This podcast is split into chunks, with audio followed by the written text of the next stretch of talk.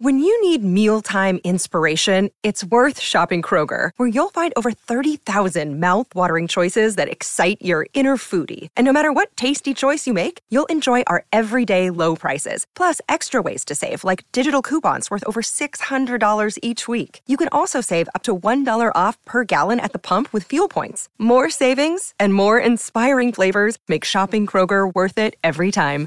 Kroger, fresh for everyone. Fuel restrictions apply. Another day is here, and you're ready for it. What to wear? Check. Breakfast, lunch, and dinner? Check. Planning for what's next and how to save for it? That's where Bank of America can help. For your financial to-dos, Bank of America has experts ready to help get you closer to your goals. Get started at one of our local financial centers or 24-7 in our mobile banking app. Find a location near you at bankofamerica.com slash talk to us. What would you like the power to do? Mobile banking requires downloading the app and is only available for select devices. Message and data rates may apply. Bank of America and a member FDIC.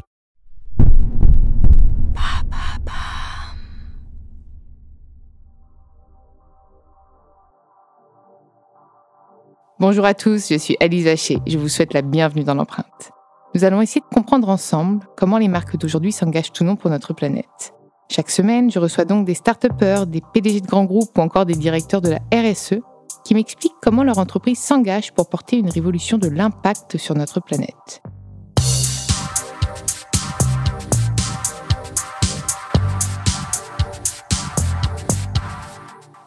Dans ce nouvel épisode de l'empreinte, j'ai le plaisir de recevoir Pierre-Yves Guis, le directeur général de Paris La Défense, le premier quartier d'affaires européen qui regroupe pas moins de 500 entreprises dans lesquelles se côtoient chaque jour presque 200 000 salariés. Ces chiffres sont vraiment incroyables. Salut Pierre-Yves, je suis ravie de t'accueillir dans l'empreinte. Bonjour, merci de l'invitation. Bon, un quartier euh, qui doit euh, se réinventer, j'imagine aussi comme tous les acteurs finalement aujourd'hui face aux enjeux à la fois sociaux et environnementaux. Comment un quartier comme Paris, comme Paris La Défense, se réinvente aujourd'hui face aux enjeux Ou alors peut-être que tu as d'abord envie de me parler des enjeux auxquels vous êtes confrontés, dans l'ordre que tu veux. En fait, le quartier d'affaires de la Défense, qui correspond encore aujourd'hui à l'image euh, d'Épinal qu'on s'en fait avec cette fameuse dalle, ses tours, euh, ses, routes, etc. C'est un héritage et c'est d'une certaine manière une utopie concrète de l'urbanisme et de la manière dont on pensait le futur et dont on désirait le futur dans les années 60. Ça a été fait comme ça. C'est un plan d'ingénieurs des ponts et chaussées, tous plus brillants les uns que les autres, qui ont imaginé la ville idéale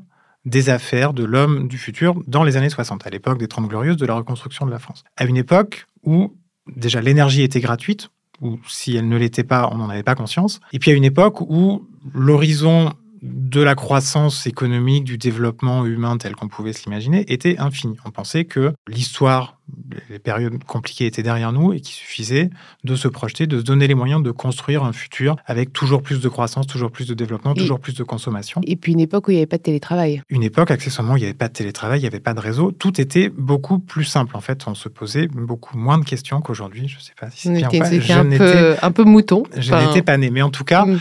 voilà, c'est... Et aujourd'hui, je ne sais plus quel brillant me disait ça, chaque histoire, chaque époque, pardon, est la concrétisation du rêve de l'époque précédente. Et aujourd'hui, on travaille d'une certaine manière avec la concrétisation du rêve de nos prédécesseurs. Sauf que le temps que ce rêve, que cette utopie de ville idéale, de quartier d'affaires idéal, qui n'était même pas d'ailleurs qu'un quartier d'affaires au début, au début c'était vraiment une ville avec des logements, des commerces, des bureaux, le temps que tout ça se concrétise, on a eu les chocs pétroliers, on a eu euh, tout un tas d'évolutions de l'économie, des sociétés, on a eu le retour de l'histoire, y compris récemment avec des conflits mondiaux qu'on pensait euh, définitivement derrière nous. On a eu effectivement des phénomènes plus euh, tangibles comme le télétravail et, et, cette regrettable crise sanitaire. Et donc on se retrouve aujourd'hui en avec une incohérence au premier regard entre, en première approche, la ville, le quartier d'affaires tel qu'il se présente aujourd'hui et la manière dont aujourd'hui on rêverait qu'il soit. On rêverait qu'il soit déjà plus économe en énergie parce que ça pose tout un tas de questions, on pourrait y revenir sur le bilan énergétique environnemental d'un quartier comme celui-ci. On aimerait qu'il puisse tout de suite répondre aux attentes de nos salariés, notamment les plus jeunes, qui ne sont plus forcément d'avoir ces grandes tours, d'avoir cette dalle, d'avoir cette, cette image encore euh, assez ancrée dans le XXe siècle. On aimerait en somme qu'il incarne euh, l'avenir de l'économie, l'avenir de la ville et l'avenir des sociétés euh, tel qu'on peut le, souhaiter aujourd'hui. Mais, encore une fois, on n'y est pas aussi simplement et on n'y arrivera pas aussi simplement que ça, d'où tout le travail qu'on est en train de, mettre en œuvre et dont on va pouvoir parler. Et j'imagine qu'il y a de nombreux bâtiments vides, là on parlait de télétravail, de, bâtiments euh, bah, inoccupés, alors qu'on a une crise du logement à côté. Comment est-ce qu'on fait aujourd'hui pour euh, optimiser ces espaces, pour les rendre, pour plus qu'il y ait finalement de bâtiments inoccupés et parfois même allumés? Il y a certaines personnes qui me disaient, il y a des, il y a des bâtiments qui sont allumés alors qu'il n'y a personne. C'est quand même une hérésie aujourd'hui. Encore une fois, le quartier a été dimensionné, a été conçu pour un certain usage parlais tout à l'heure d'une mm. fréquentation de 200 000 salariés, ça c'était les chiffres, chiffres euh, tout mouillés comme on dit, mais avant la crise sanitaire, aujourd'hui on a plus ça, on a moins de monde, on a 25-30% euh, de, gens en moins dans les transports en commun par exemple, euh, dans les tours on a entre 15, 20, 25% de moins selon les jours et selon les entreprises. Et donc effectivement, une question d'adéquation entre le quartier tel qu'il a été conçu hier et les besoins des entreprises, des salariés tels qu'ils se présentent aujourd'hui. Donc effectivement, ça soulève d'autres questions, ça soulève la question du rapprochement, enfin de parler de la, crise du logement que, dont, tout le monde a conscience aujourd'hui. C'est une première manière de voir les choses. Les questions environnementales, un mètre carré de bureau dans une tour comme on a à la Défense, ça consomme une tonne équivalent CO2 euh, par an. La consommation d'un Français moyen, c'est 5 tonnes équivalent carbone par, par an. Donc en fait, comment Moi j'ai réussi à faire mon. Ah, moi c'est peut-être mais j'y travaille. En tout cas en moyenne. C'est pour ça, c'est pour ça qu'il y a des moyennes. Donc moyenne 5 et un peu plus si on compte les consommations importées. Mais en tout cas voilà, un mètre carré d'une tour qui ne sert à rien, c'est déjà donc 5 mètres carrés si on veut de, de, de bureau. Et 5 mètres carrés c'est rien du tout. C'est même pas la moitié d'un bureau euh, normal. Inoccupé, ben, c'est le bilan carbone annuel d'un Français. Sauf que donc le Français n'existe pas. Et, et, mais la tour existe. mais la tour existe et, voilà. Donc pour autant, il faut se garder des solutions simplistes. On ne peut pas euh, simplement se dire, bah, très bien, il n'y a qu'à euh, transformer toutes les tours vides en logements ou les détruire. Ou puisque rendre des bâtiments réversibles, je travaillais récemment avec un acteur de l'immobilier, c'est quelque chose qui est assez compliqué à faire. Apparemment, des, bah, fallait penser lors de la construction même du bâtiment à le rendre réversible pour qu'il puisse après devenir habitable. C'est, du coup, c'est un, vrai enjeu pour vous. Exactement. Et je reviens à ce que je disais tout à l'heure. Aujourd'hui, les bâtiments de bureaux ou de logement d'ailleurs qu'on, conçoit et qu'on construit à la Défense ou ailleurs ou à Paris, ils sont généralement conçus pour être réversibles tout au long de leur vie. Oui, ou en tout cas, 50 ans, c'est environ 50 ans la durée de vie d'un. On avait eu euh, la, directrice euh, de Ben Perry Estate qui me disait ça que quand un, bâtiment qui héberge des bureaux hum. a une durée de vie en moyenne de 50 ans et après, il aura du coup une seconde vie. Ouais, et alors en fait, paradoxalement, même dans un quartier d'affaires où les tours sont concentrées, cette durée de vie, elle est inférieure puisque les bâtiments se font concurrence les uns les autres. Et si on peut imaginer qu'un bâtiment de bureau, il dure 50 ans quand il est tout seul euh, dans un champ de patates, quand vous avez 10 bâtiments euh, euh, plus modernes ou plus neufs à côté, 50 ben, ans, c'est trop long. Donc chez nous, l'obsolescence, elle est plutôt de 25 ou 30 ans. Donc c'est vraiment un, sujet là aussi énergétique, Donc, environnemental vous pouvez, Oui, mais vous pouvez aussi vraiment vous projeter sur cette réversibilité. Quand c'est quand on doit se projeter à 50 ans, c'est déjà plus long. Oui, là, parce au moins, sait pas comment les choses voilà. sont faites, tout à fait. Là, finalement... Donc, les bâtiments qui sont conçus aujourd'hui, ils intègrent cette problématique. Sauf que on en revient toujours à la même chose. la matière réelle avec laquelle on travaille aujourd'hui, c'est des bâtiments, c'est une ville qui a été conçue il y a 30, 40, 50 ans, qui n'intégrait pas du tout cette question de réversibilité. Évidemment, on ne peut pas faire du, rétrofit, là, comme on fait aujourd'hui sur les voitures à essence sur lesquelles on branche des moteurs électriques. C'est beaucoup plus compliqué pour l'immobilier parce qu'il faut tenir compte de contraintes réglementaires, techniques, politiques, administratives, parfois, enfin, tout un tas de, complications qui sont chacune prises isolément légitimes. Personne n'a envie qu'un bâtiment de, de bureau transformé en logement y prenne feu ou, ou, coûte euh, des fortunes en charge à ses occupants. Donc chaque bâtiment est une équation, est un problème, une problématique en tout cas. Et voilà, c'est ça qui nous occupe aujourd'hui, c'est comment travailler pour sans, enfin en, essayant de, de, rejeter la logique de table rase qui a trop souvent prévalu par le passé, disant bah, c'est trop compliqué, on n'a qu'à démolir et reconstruire et puis nos, nos successeurs verront. Aujourd'hui, on essaye, et c'est une des grandes ambitions qu'on se donne spécifiquement à Paris La Défense aujourd'hui, d'aller un petit peu au-delà de ça et de d'abord s'interroger sur le réemploi, la réutilisation. Réhabiliter le bâtiment voilà, de ce qui mm. existe déjà, d'assumer cet héritage que l'histoire nous a légué et de voir comment on peut le réadapter aux, exigences d'aujourd'hui. Mais voilà, c'est pas des choses euh, extrêmement simples, toujours d'un point de vue technique. Et est-ce que vous avez une emprise sur les, sur les occupants? C'est-à-dire que euh, voilà, je suis une marque et j'ai un bâtiment, mais par contre, j'exploite à 20%, c'est-à-dire que mes, salariés sont tous en télétravail, mais je laisse le truc complètement allumé, euh, et puis finalement, parfois, il est vide. Voilà. Est-ce que vous, est-ce que Paris La Défense a une, une marge de, de manœuvre pour bah, pour, je sais pas si on va pas dire incentiver, mais euh, pour faire pression à ces marques-là pour euh, optimiser cet espace, pour, je sais pas, créer des espaces de coworking ou accueillir des assos. En fait, pour répondre à cette question, je vais commencer par expliquer, pas qui je suis, ce serait prétentieux, mais qui, ah, ce qu'on fait à Paris La Défense en tout cas. Parce qu'en fait, la réponse à la question n'est pas si simple qu'il n'y paraît. Paris La Défense, qui s'est pas toujours appelé comme ça depuis que la défense existe, mais c'était un établissement public, une agence de l'État et des collectivités locales, qui avait pour mission initiale d'aménager le quartier d'affaires. C'est-à-dire que un jour, dans les années 50, euh, l'établissement s'est vu euh, attribuer un droit de, vie et de mort d'une certaine manière sur un périmètre de quelques centaines d'hectares, sur les communes de Puteaux, Courbevoie, Nanterre, sur lesquels l'État à l'époque lui a dit ben, aménager, c'est-à-dire euh, viabiliser, faites des terrains, découper les terrains, construisez des espaces publics, des routes, euh, des parkings, etc. Pour que ensuite des promoteurs immobiliers, des opérateurs euh, immobiliers viennent construire des tours. Et puis une fois que vous aurez fini cette mission, eh ben, vous rentrez chez vous et puis la, la, la, la vie reprendra ses droits et les choses évolueront et se entretiendront d'elles-mêmes. C'est encore comme ça aujourd'hui qu'on fait des opérations d'aménagement urbain dans des environnements entre guillemets plus simples.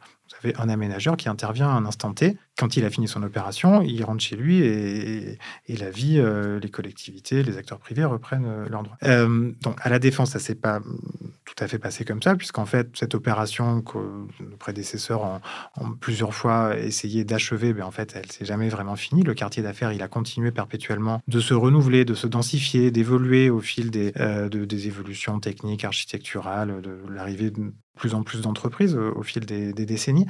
Et ce qui fait qu'aujourd'hui, nous, on est les héritiers les dépositaires de ça. Encore aujourd'hui, à la Défense, il y a une structure qui est responsable de l'ensemble des problématiques techniques, donc ce rôle d'aménageur, de gestionnaire des espaces publics. Donc moi, dans mes équipes, j'ai des dizaines d'ingénieurs, de techniciens qui font ça tous les jours. Mais dans toute cette organisation euh, institutionnelle, personne n'a jamais pensé, peut-être qu'ils l'ont pensé, mais en tout cas, ça n'a jamais été fait, mettre en place une entité qui en fait, coordonnerait l'action des entreprises qui occupent la défense. C'est comme si on s'était dit qu'une fois qu'on aurait créé l'infrastructure, l'armature urbaine, ben, les choses iraient, iraient d'elles-mêmes euh, que mm. voilà l'intérêt mm. collectif euh, prévaudrait, que les entreprises sauraient s'organiser, sauraient. Monde des bisounours un petit peu quand même. Évidemment, c'est pas comme ça que ça s'est toujours passé, et notamment dans les périodes de crise euh, climatique, sanitaire, crise de sens comme on connaît aujourd'hui, on voit que alors toutes les entreprises, et je suis sûr que j'en ai reçu un certain nombre, euh, je dis toutes, et c'est sincère, et c'est vrai, surtout ont une politique et des engagements RSE qui sont sincères et qui sont tout à fait tangibles, mais ça ne suffit pas forcément. Il y a quand même parfois un peu une schizophrénie quand même dans les usages et dans... Non, mais que la volonté soit là, oui, mais, mais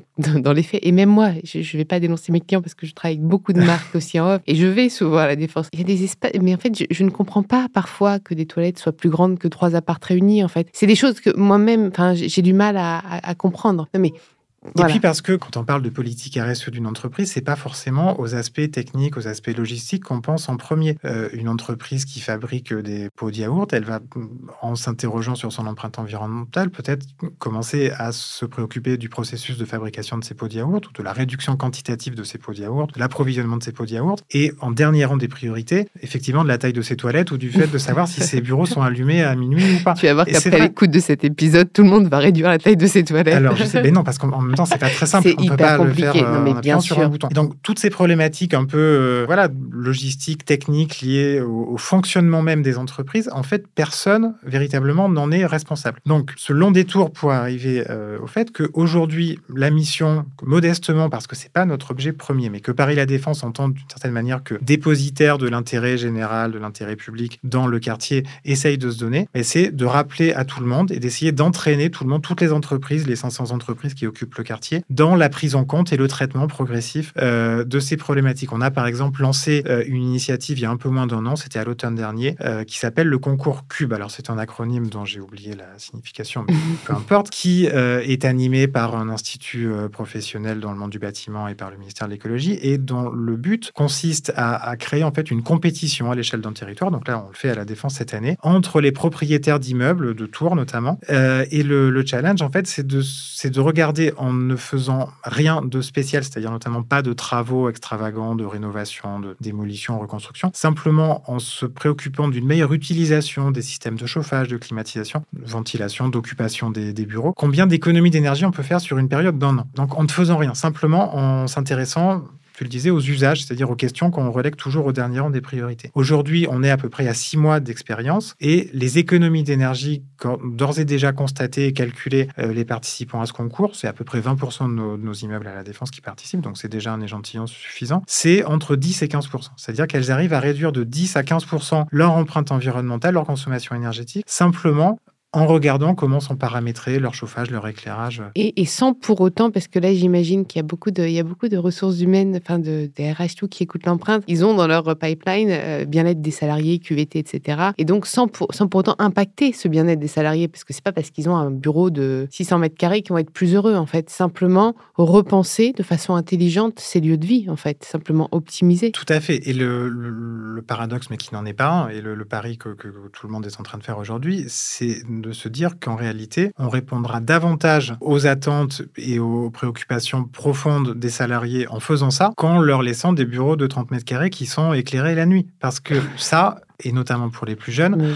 ça nous dégoûte, en fait. On n'a plus envie d'aller travailler dans une entreprise qui fait ça. Quoi. En fait, on est passé en 50 ans d'une période où d'abord cette situation c'était un idéal, ensuite à une période qui est à peu près la mienne où on s'en fichait. Un grand bureau, un petit bureau, bon, le grand bureau, on peut loger plus de choses dedans, mais c'était plus vraiment un marqueur social ni une source de bien-être. À une situation aujourd'hui où c'est un motif de rejet, en fait. Le grand bureau, le, le, confort. Et bien, je crois qu'apparemment, les nouveaux espaces, parce que tout, se, tout évolue, c'est plus des espaces de coworking, en fait, où tout le monde est un peu ensemble dans un open space. Apparemment, c'est un peu ce qui marche le plus. Après, il y a toujours dirigeants ou de bureaux, mais c'est plutôt ce type d'espace où on peut aussi aller bosser un peu où on veut. Enfin, de ce que j'entendais euh, récemment, c'est que les, bureaux sont moins euh, solitaires, en fait. On est moins solo dans un endroit. C'est plutôt quelque chose de commun ou. Euh, mais ça, c'est une, une transformation vraiment profonde qui qu'il est assez facile de dater à la crise du Covid, même si elle était déjà en germe avant. Euh, la crise du Covid, ce qu'elle a changé, alors tout le monde a vu que le télétravail cinq jours par semaine, c'était euh, très difficile, ça posait tout un tas de questions d'organisation euh, personnelle, de, de, confort. Mais pour autant, ça a aussi montré qu'il y avait quand même une part parfois substantielle des tâches qu'on a effectuées au bureau qui pouvaient se faire dans d'aussi bonnes conditions chez soi. Et donc, on a aujourd'hui de plus en plus de situations dans lesquelles les salariés, les entreprises font un arbitrage, en fait, se disent qu'est-ce qui est le plus intéressant pour moi en termes de, d'épanouissement des salariés en termes de productivité, en termes de confort, entre faire une certaine tâche chez soi ou la faire au bureau. Et la conclusion générale, ou fréquente à laquelle on arrive, c'est que les tâches qui ont davantage vocation à être effectuées au bureau, c'est celles qui impliquent la sociabilisation, le travail euh, en équipe, la créativité, euh, les réunions, les contacts avec l'extérieur. Et donc forcément, ça se traduit, et ça c'est un mouvement d'adaptation très rapide qu'on voit euh, un peu partout à la défense, dans effectivement la généralisation de ces configurations d'espaces type coworking, flex office, travail collectif. C'est des choses qui ne sont pas apparues avec le Covid, mais qui ont vraiment été considérablement accélérées. Et ça aussi, ça a un impact sur nos questions euh, euh, sociales et environnementales, parce que ça a deux impacts même euh, positifs. Le premier, c'est que ça permet de mieux mettre en évidence là où on consomme des surfaces et de l'énergie inutilement. Je reviens à ce que j'ai dit tout à l'heure, ça pose la question de ce qu'on fait des surfaces vides. Mais en tout cas, ça permet de mettre en évidence qu'il y en a. Il y a plein d'assauts à héberger, il y a plein d'assauts. Plein de choses, il y a plein de, plein de choses qu'on peut faire avec de l'immobilier en bon état et diversement utilisable. Et puis la deuxième chose, qui là aussi est un paradoxe, ou peut-être c'est que ça redonne une sorte de primauté à la question du lien social en entreprise et entre l'entreprise et ses salariés, entre l'entreprise et sa voisine, entre les salariés et le territoire dans lequel ils travaillent. En fait, ma conviction et ma perception de ce que je vois tous les jours, c'est que ces deux années de Covid, elles ont un petit peu marqué un coup d'arrêt dans la le mouvement d'atomisation des relations interpersonnelles qu'on avait vu depuis, euh, depuis 10-15 ans avec la généralisation d'Internet, des réseaux sociaux, des échanges dématérialisés. Aujourd'hui, les salariés trouvent du sens à simplement se fréquenter, se côtoyer, à vivre ensemble dans un environnement euh, même imparfait comme celui de la défense. Et on voit que euh, dès qu'on relance nos dispositifs, soit d'animation événementielle dans le quartier, soit d'action de solidarité en direction des sans-abri, de lutte contre le gaspillage alimentaire, tout un tas de choses qu'on fait pour améliorer le confort de vie et l'emploi empreinte, euh, c'est le cas de le dire, RSE du quartier dans son ensemble, eh bien, les salariés affluent et ils affluent même davantage aujourd'hui qu'ils le faisaient auparavant. Parce que voilà, cette nouvelle manière de pratiquer les espaces de travail, elle a aussi des conséquences sociales et collectives qui sont très fortes et enfin, dans lesquelles je vois vraiment une promesse de transformation pour, euh, pour l'avenir. Peut-être même bien au-delà de tout ce qu'on pourra faire avec nos, nos calculs d'ingénieurs sur la transformation des, des tours de bureau. on a besoin des calculs d'ingénieurs. On a besoin des deux. Tu as, tu as parlé d'empreinte et moi j'aime bien ce mot. En plus, c'est le, je crois que c'est le, le nom de votre appel à projet. Un nom très bien trouvé, hein, je, ne peux que, que l'appuyer. Est-ce que tu peux m'en parler un peu de cet appel à projet? En fait, au-delà de l'appel à projet, Paris La Défense a essayé de, de, remettre en place une vraie dynamique de progrès social, environnemental euh, à l'échelle du quartier d'affaires depuis la sortie du, du, Covid. Et donc, pour euh, aller au-delà des pétitions de principe, on a engagé un certain nombre d'actions de transformation concrètes et tangibles sur le territoire. Donc, on a par exemple lancé plusieurs projets de végétalisation, de transformation de notre espace public. On a par exemple présenté il y a quelques semaines le projet qui sera réalisé d'ici 3-4 ans à peu près. C'est pas très vert la défense. Ça l'est toujours insuffisamment. Ouais. mais, euh, mais d'ailleurs, au-delà au d'être vert, moi j'ai des vraies questions. Est-ce que des arbres euh, avec toutes ces grandes tours sont viables C'est-à-dire, enfin moi je me demande toujours, au lieu de juste simplement mettre des arbres, il faut quand même un peu euh, revoir l'écosystème, savoir si finalement ils vont pouvoir être des vrais, des vrais puits, des vrais, enfin est-ce qu'ils vont pouvoir vivre tout simplement là-bas En fait, on ne peut pas faire n'importe quoi. C'est ça, c'est ça. En fait, simplement mettre trois arbres et se dire ouais, c'est génial. Euh, donc, la première chose, c'est que, encore une fois, il faut regarder d'où on part. Le quartier de la Défense, il a aujourd'hui plusieurs centaines d'arbres dont euh, à peu près 400 qui sont tous euh, autour du métro Esplanade de la Défense vers le pont de Neuilly, qui ont été plantés il y a 50 ans et qui ont quasiment tous survécu. Mais parce que ça avait été bien conçu, parce qu'on n'avait pas simplement fait de belles images Photoshop et dire on va faire une forêt. C'est le problème aujourd'hui, c'est que les gens mettent des arbres n'importe où et l'arbre ne survit pas. Donc, quand on fait les choses intelligemment et avec humilité aussi, eh ben, elles arrivent à durer au-delà de, au-delà du court terme. Et c'est le donc ce qu'on est en train de refaire aujourd'hui. On lance la, la construction ou l'aménagement d'un, parc urbain de plus de 5 hectares sur euh, toute une partie de l'esplanade, donc pour avoir un vrai euh, îlot de fraîcheur, euh, chose qui prend évidemment tout son sens avec les conditions climatiques de ces derniers jours. Et puis à côté de ça, lancement, et c'est ça qu'on a appelé empreinte, l'occurrence, d'une nouvelle vague de construction euh, à la défense. Parce que notre autre conviction, c'est qu'on ne réglera pas la question de, euh, ni du sens, ni de l'empreinte carbone, de, euh, ni de l'avenir du quartier avec une approche décroissante ou une approche consistant à dire ben, il faut surtout plus rien faire parce que tout ce qu'on fait, ça aggrave la facture environnementale. il y a toujours une forte demande pour certains, au pluriel, types d'immobilier à la défense. Pour des hôtels, pour des résidences étudiantes, pour des résidences hôtelières de tout ce qu'on appelle de co-living, c'est-à-dire avec le télétravail, sont apparus souvent des schémas dans lesquels on a des travailleurs qui viennent ou des salariés qui viennent deux ou trois jours par semaine dans leur siège social à la Défense et qui le reste du temps habitent euh, en grande couronne ou en province. Mm. Qu'est-ce qu'ils font ces deux trois jours? Si on peut leur proposer euh, des logements euh, avec des services à proximité de leur bureau, ça les intéressera. Aujourd'hui, ça c'est une demande. On a des demandes de commerce de proximité, de services à la personne, d'équipements sportifs. Tu, ne penses pas que justement tous ces espaces vides aujourd'hui inoccupés par les entreprises suffisent à répondre à cette demande Tu penses qu'il faut carrément encore créer? Enfin, c'est vraiment une question, parce que je me dis, il y a tellement d'espace vide, et moi, ça me fait mal au cœur, que si, après, il faut, faut les repenser. Je sais que c'est long, mais créer, c'est quand même repuiser dans les ressources. C'est, tu vois, c'est. Mais c'est en même temps reconstruire la ville parce que ces projets, euh, donc cet appel à projet empreinte qui mm. porte concrètement sur euh, cinq sites qui sont euh, en marge du, de, du quartier d'affaires, ils ont plusieurs caractéristiques. D'une part, ils sont déjà artificialisés aujourd'hui. C'est-à-dire que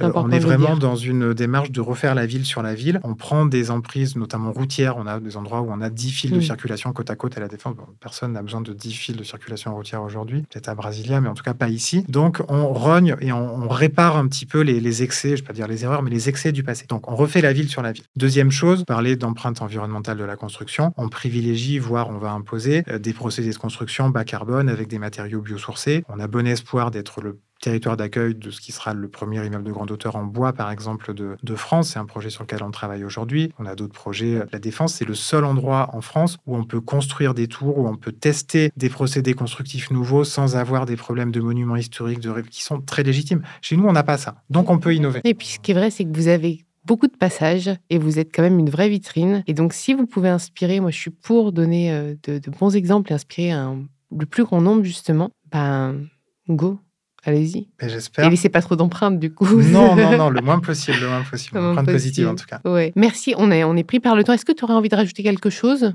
Tout simplement inviter le plus grand nombre de ceux qui à écouteront ce podcast et qui ne m'auront pas cru en totalité, puisque c'est normal. Il faut voir pourquoi de venir à la défense et de voir ce qu'on est capable de faire aujourd'hui. Mais c'est déjà aujourd'hui. Eh en ben, fait, si on vient aujourd'hui, on peut voir qu'il y a des espaces verts, on peut voir qu'il y a des tours qui ne sont plus euh, ces horribles monolithes de béton et de verre qu'on faisait dans les années 60. On a déjà euh, des immeubles qui donnent envie d'y venir. On a de l'animation, de la vie sur le territoire. Euh, c'est un endroit qui gagne à être connu et, et, dont le potentiel de transformation, d'exemplarité, à mon sens, est encore très grand. Merci beaucoup. Merci beaucoup. Vous pouvez retrouver tous les épisodes sur toutes les plateformes de podcast ainsi que chaque semaine sur thegood.fr. N'hésitez pas à liker, partager et commenter le podcast. À très vite.